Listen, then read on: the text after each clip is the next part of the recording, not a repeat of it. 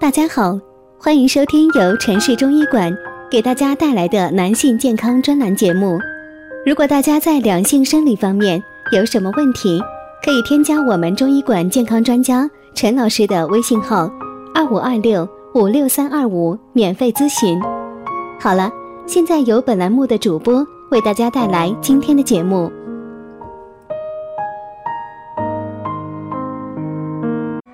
我们这一讲的题目是：一味中药治盗汗，磨成粉，每天六克。一般中医不告诉你。那今天李老师给大家说的话题是盗汗，白天不出汗，晚上入睡则出汗，这就是所谓的盗汗。盗汗了怎么办呢？今天李老师先把一张不错的小验方介绍给大家。它有一个很光鲜的名字，叫做独胜饮。组方如下：准备浮小麦五百克，将其洗净，放在砂锅内，然后文火来炒，取出研为细末，最后装入瓶子里收藏。用的时候，每次服用六克，用米汤来调服就可以了，每天两次即可。此方只有一味浮小麦，浮小麦性味甘咸凉，现代食用中药归纳其作用为补心止烦、除热敛汗、利小便。一般来说，这浮小麦被认为有清心热、养心阴、固表益气之能。这浮小麦之所以能够治疗盗汗，要从盗汗的原因说起。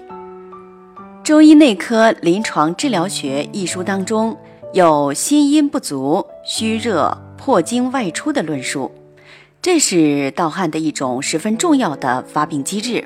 原来，由于思虑过度、压力过大，或者久病，或者本身气血生化失常，我们容易产生心阴不足的问题。阴不足，阳就会无法无天，这就是所谓虚阳浮月。虚阳在体内是可以生热的，虚阳之热迫使精液外出，这就形成了盗汗。而盗汗之所以在晚上入睡的时候发生，是因为夜晚胃气不顾，腠理舒张，虚阳逼迫精液趁这个时候从鬼门而出。这里的鬼门指的就是汗孔。这么一说，大家应该明白了。其实这盗汗就是心阴不足、虚热内生、胃气不固所致。这样的解释纵然不能包含所有的患者类型，但是至少说明了一大部分人的问题。李老师要说的就是把这经验之谈用浅显易懂的话语表述出来，让更多的人知道。好了，今天的节目就到这里了。